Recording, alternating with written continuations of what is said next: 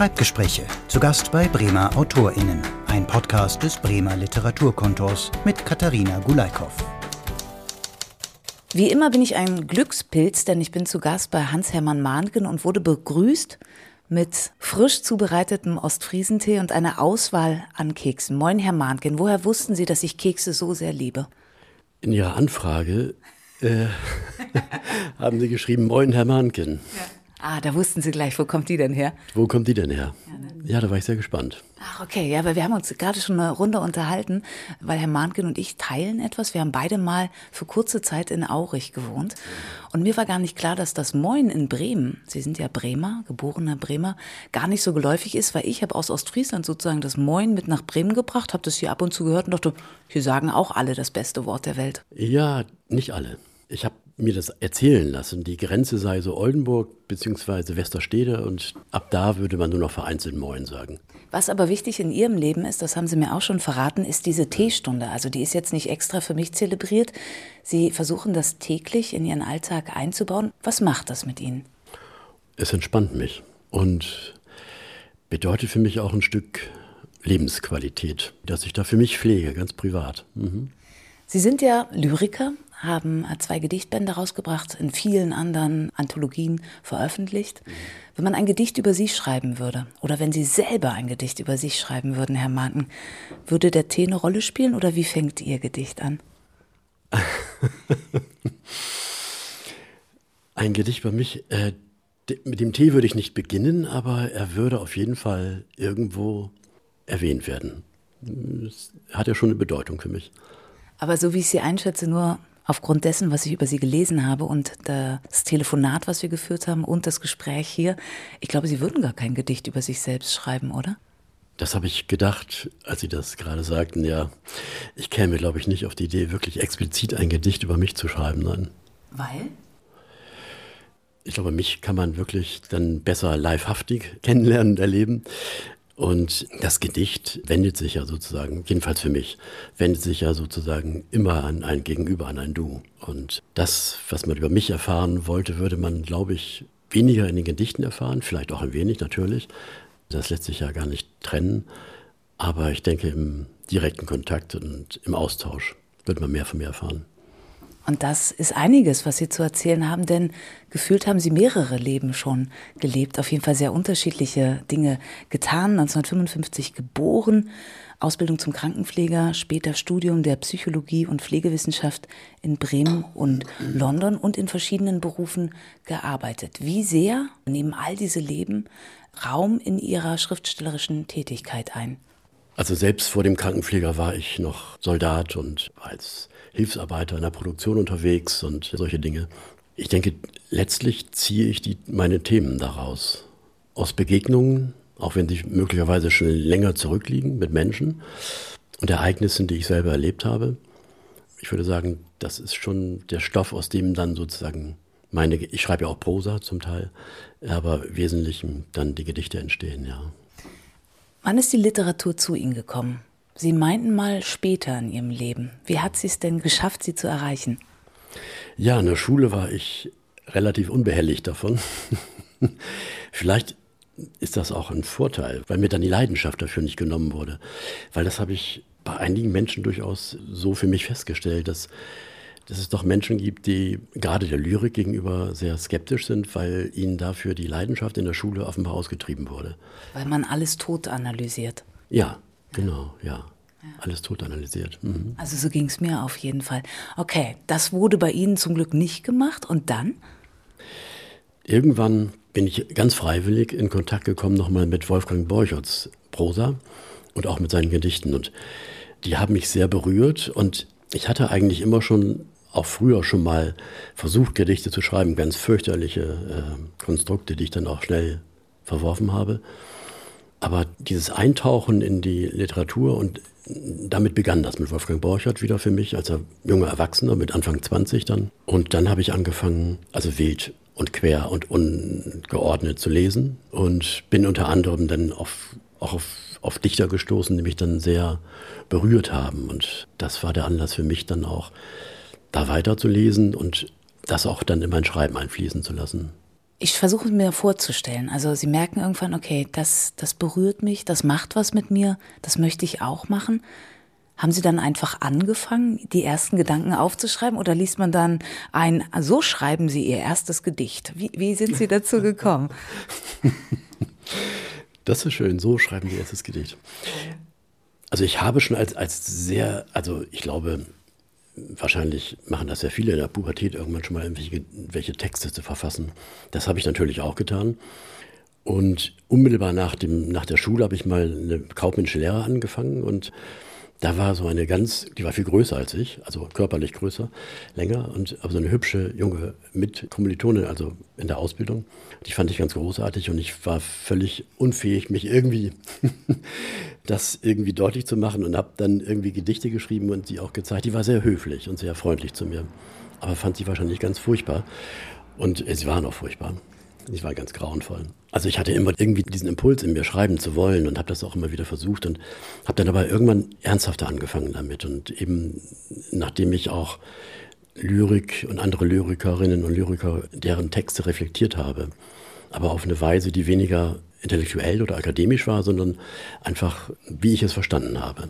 Und so habe ich mich dem genähert und das hat bei mir immer mehr den Wunsch entstehen lassen, selber zu schreiben. Und das ist dann einfach so passiert. Ich konnte mich dem gar nicht wirklich entziehen. Das war dann immer etwas stärker oder etwas weniger stark. Ich habe dann immer regelmäßig auch wieder meine ganzen Texte vernichtet und einige dann wieder sozusagen reproduziert dann. Aus dem Gedächtnis wieder rausgeholt, weil sie gemerkt haben, ah, schade, war doch doof, das wegzuwerfen. Ja, jedenfalls dachte ich das damals, ja. Und jetzt? Doch, ich denke, ich kann zu dem stehen, was jetzt existiert.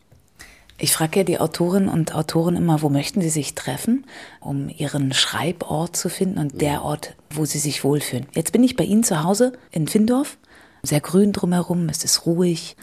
Ist es die Ruhe, die Sie gerne zu Hause schreiben lässt oder die gewohnte Umgebung? Warum schreiben Sie gern zu Hause? Ich, ich habe auch lange Zeit im Viertel gewohnt. Ich habe dort auch geschrieben. Ging auch, ja. Ging auch. Kann man gut beobachten. Ja, genau, ja. War natürlich weniger grün. Ich habe die ersten sieben Jahre meines Lebens bin ich aufgewachsen in einem, das wird Ihnen jetzt nicht sagen, in einem Kaisenhaus. Doch, sag mal. Die, die, die, ja, ja, die, die gebaut wurden nach dem Krieg, weil es Wohnraum genau. brauchte. Ach, ich kenne mich doch aus hier. Auf der Parzelle, ja, genau. Genau, auf Parzelle. ja, ja. genau, da, das, naja, das war natürlich auch damals durchaus verpönt, also sozial nicht sehr anerkannt. Und da bin ich aufgewachsen in einem, in einem Garten und es waren natürlich, ich habe ganz viele Gärten. Und das war für mich irgendwie ein, ein, ein ganz magischer Ort. Das habe ich sozusagen hier drumherum. Das ist zwar nicht vergleichbar letztlich, aber es ist sehr grün und sehr ruhig und, und sehr viel Grün. Wir haben vorhin auch darüber gesprochen. Hier spielen auch noch mal die Kinder auf der Straße, was man noch selten sieht. Ich habe sozusagen jetzt den Garten, den ich in mich hineingenommen habe aus meiner Kindheit. Das ist so dieses, was wir alle so wahrscheinlich als Heimat identifizieren würden. So. Das habe ich dann so ein bisschen hier außen auch im Grünen. Und das wirkt sehr beruhigend auf mich. Also die Ruhe, um dann in einen kreativen Prozess zu kommen? Oder ist es einfach schön, hier zu leben? Es ist einfach schön, hier zu leben. Die Anregungen kriege ich woanders. Da mache ich dann, entstehen auch die Ideen. Und die sind natürlich eher in der Stadt oder so. Ich bin viel unterwegs dann in der Stadt, beobachte viel, interessiere mich dann auch natürlich für Menschen und Situationen, greife auch einfach Satzfetzen auf oder die gesprochen werden. Die bewegen mich manchmal ganz lange, die begleiten mich noch ganz lange. Und dann entsteht für mich die Idee zu einem Gedicht und, äh, oder zu einem Text und, und dieser Ton, den ich dann sozusagen da aufgenommen habe, den, den behalte ich bei und das ist sozusagen die einzige Vorgabe. Und dann begebe ich mich auf ein unbekanntes Terrain, nur mit dieser einen Vorgabe, also diesen, diesen Ton beizubehalten. Ah, okay. Und, und wie machen Sie das? Also haben Sie ihn im Kopf abgespeichert oder schreiben Sie sich schnell was auf? Sind Sie der klassische Autor, der immer den Notizblock dabei hat oder die Diktierfunktion im Handy? Wie arbeiten Sie? Ich mache mir selten Notate, gelegentlich mal doch, wenn mir Wörter wichtig sind oder Begriffe, die ich klären möchte, dann mache ich mir Notate oder es fliegen mir manchmal auch ein oder zwei Verszeilen zu. Das war es dann aber auch schon. Der Rest ist dann einfach machen, tun. Ist das, ist das strukturelle Arbeit? Kann man das sagen? Weil Sie meinen, es fliegt Ihnen was zu und der Rest, ist das, also ist das wirklich Arbeit mit so einem Gedicht oder sitzen Sie da und warten, dass die Poesie Sie küsst? Wie, wie kann ich das verstehen? Also küssen lasse ich mich dann von meiner Frau. Das ist auch gut, ja. äh, nee, also tatsächlich, also herrscht ja manchmal noch dieses Vorurteil vor, Also ein, ein Spaziergang bei Vollmond an der See wäre die beste Voraussetzung dafür jetzt, dass ein, ein Gedicht anfliegt oder das kann hilfreich sein, um die Stimmung äh, wahrzunehmen, aufzunehmen.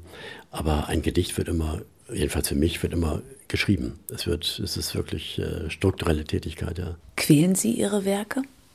Also die Werke Sie manchmal oder können Sie gut diesen kreativen Prozess vollziehen? Nein, manchmal sind, ist es auch durchaus, manchmal quälen mich auch Texte, wenn es dann nicht vorangeht. Und egal, es gibt das ein oder andere Gedicht, von dem ich im Nachhinein denke, das ist gelungen, das macht, ist auch ein gutes Gefühl. Dann habe ich das Gefühl, etwas auch geschaffen zu haben, was für mich auch einen Sinn macht. Aber was wirklich immer dann in der Situation des Schreibens zählt, ist immer das noch zu schreibende Gedicht oder der noch zu schreibende Text. Aber das kennen Sie vielleicht auch. Und da steht er wirklich im Fokus und das quält dann manchmal wirklich. Mhm. Wenn es nicht so will, wie es soll. Ne? Ja. ja, ja, voll. Sie haben zwei Gedichtbände rausgebracht und lyrische Prosa. Einmal Notizen auf dem Frühstückstisch mhm. und zuvor 2015 Kostbare Nichtigkeiten. Wie war denn dieses erste Moment, ein Buch fertig zu haben? Wie war das für Sie als Autor, wenn Sie sagen so, hier ist es schwarz auf weiß, mein eigenes? Ja, es gab ja schon eine Reihe von Veröffentlichungen in verschiedenen Anthologien und äh, Literaturzeitschriften und auch im Internet teilweise. Und äh, ich muss sagen, dass dann irgendwann meine Frau zu mir sagte, jetzt mach doch mal, warum mach doch jetzt einfach mal ein Buch? Und dann habe ich gedacht, ja, okay. Dann habe ich dann verschiedene Verlage gewandt und habe da unterschiedliche Erfahrungen gemacht natürlich. Das ist hartes Geschäft, oder? Ja, es waren jetzt nicht so viele Verlage. Ich glaube, ich kenne da auch noch andere Schilderungen, aber das ist schon, glaube ich, sehr hart, ja. Interessanterweise habe ich aber von einem relativ großen Verlag eine, eine, sehr, sehr wohlwollende Rückmeldung bekommen und auch von zwei kleineren Verlagen und bin dann schließlich irgendwie beim Gees Verlag gelandet. Und die haben mich dann auch sehr ermuntert, dieses Buch zu machen. Und äh, dann war es schon ein Gefühl von Unsicherheit auch erstmal weil damit hatte ich mich ja irgendwie anders als in Anthologien, wo man sozusagen so ja unter ferner Liefen irgendwo so auftaucht, gab es ja nun wirklich so mehrere Seiten, die gebunden waren und die eindeutig auf mich verweisen. Die Unsicherheit weicht die dann? Warten Sie auf die erste Rezension oder was sagen die Menschen in Ihrem Umfeld, die es kaufen? Was ist so, na, das Kitzligste vielleicht? Ja, also ich war sehr, und das hat mich auch sehr bestärkt, dann auch später noch mal ein zweites Buch dann zu machen, waren die Reaktionen, die ich dann erlebt habe, die waren dann sehr positiv und das war sehr, natürlich sehr aufbauend für mich und sehr bestätigend. Am schwierigsten waren so Lesungen, wo wirklich nur so ganz wenig Leute saßen. Das war noch schwieriger als in einem, bei einem großen Publikum, weil man in einer solch kleinen Runde wirklich direkt die Reaktionen der, der, der Zuhörenden, der Menschen sieht. Und äh, da habe ich auch so schöne Erlebnisse gehabt, die mich so bestärkt haben. Das war gerade auch in solchen kleinen Lesungen einfach das Gefühl, dass mir dann entgegengebracht wird und, und, gespiegelt wird, wir haben das verstanden und wir haben das angenommen, wir sind dir gefolgt und das berührt uns. Und Menschen zu berühren, würde ich sagen, es, es ist schön. Und auch ein Antrieb. Ein Antrieb ja. Sie sagen, Sie schreiben, um die Welt besser zu verstehen. Was machen Sie denn? Wir haben ja schon manchmal gesagt, manchmal quält es auch die Arbeit, wenn die Welt, und sie ist ja nun mal oft so, dass man sie eigentlich kaum noch verstehen kann. Packen Sie es dann weg und nehmen ein anderes Thema oder was machen Sie dann? Das würde ich gerne. Aber es lässt Sie nicht los. Es lässt mich nicht los. Ich nehme mir das immer wieder vor, aber es gelingt nicht wirklich. Nee, ich verbeiß mich dann, ich bleibe dabei und egal wie lange es denn dauert. Also ich bleib dabei. Gibt es so ein, Sie haben ja schon gesagt, Sie lassen sich viel inspirieren von dem, was um Sie herum passiert, thematisch. Gibt es so, ein, so eine interne Liste an Gedanken, die noch formuliert werden müssen? Also haben Sie sowas wie eine Liste im Kopf, hinten drin, so, ah, da müssen wir noch und da müssen wir noch und ah, da muss ich mich auch dringend noch mit beschäftigen? Ja, und alle Themen sind alphabetisch geordnet. er veräppelt mich. Nein, überhaupt nicht. Nein. Nein, da habe ich auch kein konkretes Ziel. Ich, äh, ich lasse mich, also das, die Themen fallen mich an. Also die, die kommen zu mir tatsächlich. Sie bewerben sich immer mal wieder bei Preisen. Gelegentlich. Gelegentlich, ne? Gehört dazu, ne? Ja. 2004 Preisträger des Sangerhäuser Literaturpreises, 2013 Dorstener Lyrikpreis vierter Platz und 2017 das Bremer Autorenstipendium. Wie bringen Sie Preise und so ein Stipendium voran in Ihrer Arbeit? Natürlich ist das immer eine schöne Bestätigung. Klar. Mhm für das, was man da tut. Dass man also, also irgendwo läuft man immer, laufe ich ja auch mit so einer Unsicherheit rum. Ist das eigentlich jetzt, sollte ich das eigentlich alles einstampfen oder ist es jetzt eigentlich sinnvoll und äh, bewegt das Menschen und erreicht das Menschen? Und das ist natürlich, das ist wie die Reaktion der Zuhörenden für mich dann auch eine Bestätigung dessen, was ich dort tue. Und speziell das Autorenstipendium hat nochmal in dem Zusammenhang habe ich dann nochmal Kontakt zu einer Gruppe bekommen, Lyrik am Kamin, von der von mir sehr geschätzten Ulrike Marie Hille. Die leitet das dort. Da sind auch mehr, äh, einige durchaus gestandene Dichter, Lyriker. Und da bin ich natürlich nochmal schön in die Auseinandersetzung mit, mit denen gekommen. Und das finde ich sehr, sehr fruchtbar und das ist mir sehr wichtig. Wie kritisch sind Sie mit sich selbst und Ihrer Arbeit? Ich glaube, ich bin sehr kritisch. Behaupte meine Frau. Aber sind Sie so, dass Sie sich selbst zerfleischen auch? Weil Sie haben ja gesagt, Sie haben auch schon mal Dinge entfernt, die wurden dann nochmal rekonstruiert oder nie wieder hervorgeholt. Stehen Sie sich selbst im Weg manchmal in Ihrer Arbeit oder gehört das zum Prozess dazu? Oh, ich aus der Distanz würde ich jetzt sagen, das gehört zum Prozess dazu wenn ich in dieser, in diesem, wenn ich in diesem Prozess bin, dann, dann habe ich eher das Gefühl, ich stehe mir da manchmal selbst im Wege. Sie sagen gerade, wenn Sie in dem Prozess sind, wie kommen Sie dann immer rein? Also nehmen Sie sich vor, okay, in dieser Woche, Montag, Mittwoch und Freitag wird geschrieben, also wirklich mit festen, manche haben ja feste Zeiten am Schreibtisch. Wie gehen Sie vor? Also ich laufe auch ein bisschen durch die Gegend. Also wie gesagt, ich, ich genau zu beobachten. Ich laufe durch die Stadt, das mache ich sehr gerne. Und das muss ich auch alleine machen. Also um in diese Beobachterposition zu kommen und äh, in eine bestimmte Haltung, so eine bestimmte innere Haltung. Das, das geht nur allein dann. Ich glaube, es täte gut, wenn, wenn ich mich besser strukturieren könnte, aber das gelingt mir immer nur sehr schwer. Ich versuche es.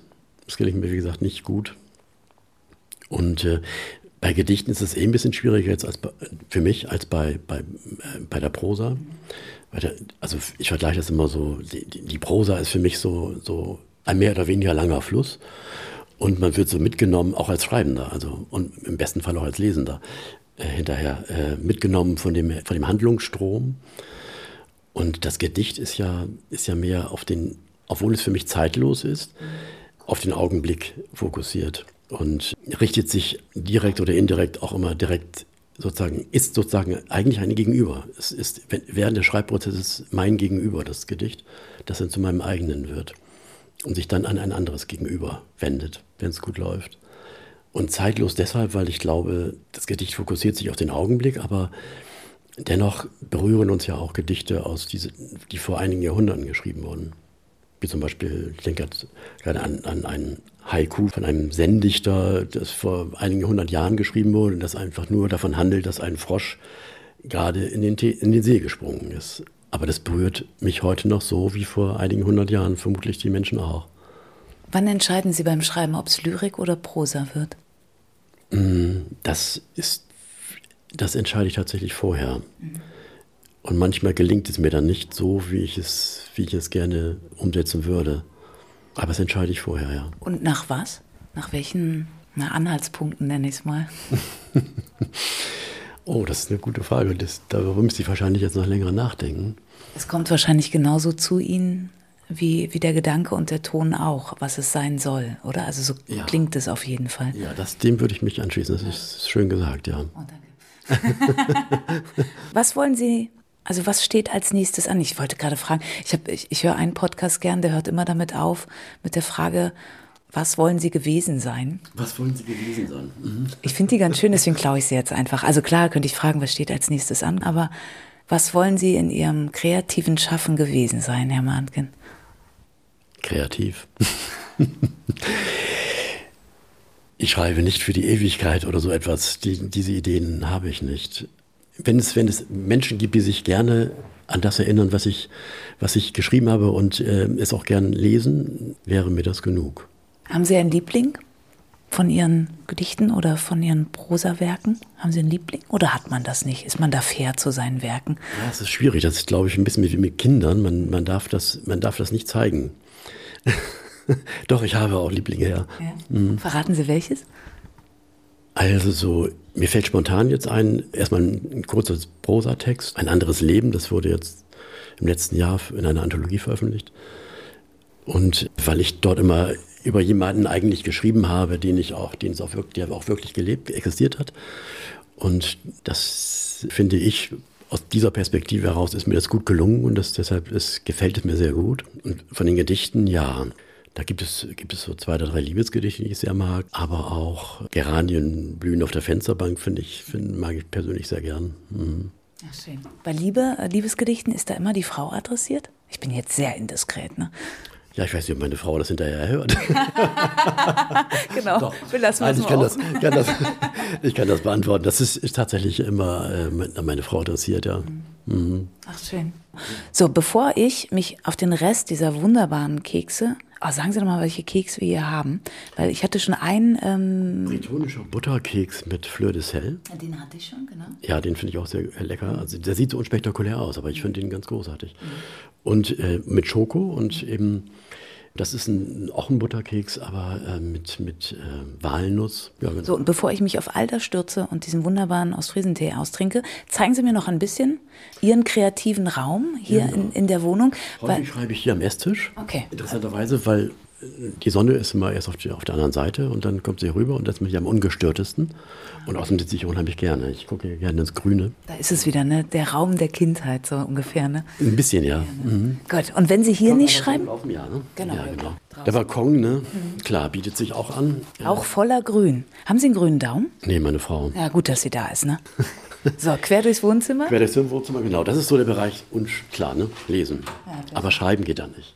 Ah, das ist Wahnsinn. Sie haben einen Bereich, ich finde das ganz spannend, einen kleinen Bereich, wo es den Fernseher gibt und den großen Bereich, wo gelesen wird und Musik gehört wird. Das ja. sieht nach aus, was wichtiger ist, oder? In der Tat, ja. Ja, ich, ich sehe sehr, sehr, wenig fern. Mhm. So, und der andere Schreibort. Genau, das wäre hier das Arbeitszimmer. Ja. Gehen Sie einfach vor. So, hier Schreibtisch. Genau. Und wie viele Stunden sitzen Sie dann hier artig? Oh, da ist noch, ein, noch ja. mal was sehr Bequemes. Ja, genau. Das ist ganz großartig, weil man kann sich auch von der Sonne bescheinen lassen morgens. Und da sitze ich eigentlich, schreibe auch manchmal, aber da forme ich eher die, die Ideen aus, erstmal im Kopf. Mhm bis sie dann sozusagen so weit sind, dass sie zu Papier dürfen. Und sind Sie so ein akribischer, ich setze mich jetzt drei Stunden mindestens an diesen Schreibtisch oder auf den gemütlichen Platz und arbeite durch? Nee, ich versuche immer, wie gesagt, ich bin sehr bemüht, mich zu strukturieren. Das gelingt mir mhm. in der Regel selten. Okay. Aber ich versuche immer so, ich sag mal, jetzt bleibe ich, jetzt will ich zwei Stunden arbeiten. Das versuche ich dann auch. Und wenn ich so in den, natürlich, wenn es mir im glücklichsten Fall so in den Flow komme, dann, dann bleibe ich auch sitzen ja. und arbeite weiter. Und sonst bin ich sehr froh, wenn die Zeit um ist. Ja, ne? Ich sage auch mal, go with the flow. Ja. Wir haben jetzt auch genug gearbeitet, oder? Ja, auf jeden Fall. Dann gehen wir Kekse essen und Tee trinken? Ja, bevor der kalt wird. Ne? Ja, ne? das wollen wir nicht. Nein. Vielen herzlichen Dank. Es war wunderbar, mit Ihnen zu sprechen, Herr Manke. Ja, ich habe mich auch sehr gefreut. Vielen Dank. Schreibgespräche. Zu Gast bei Bremer AutorInnen. Ein Podcast des Bremer Literaturkontors. Mehr Folgen gibt es auf literaturkontor-bremen.de.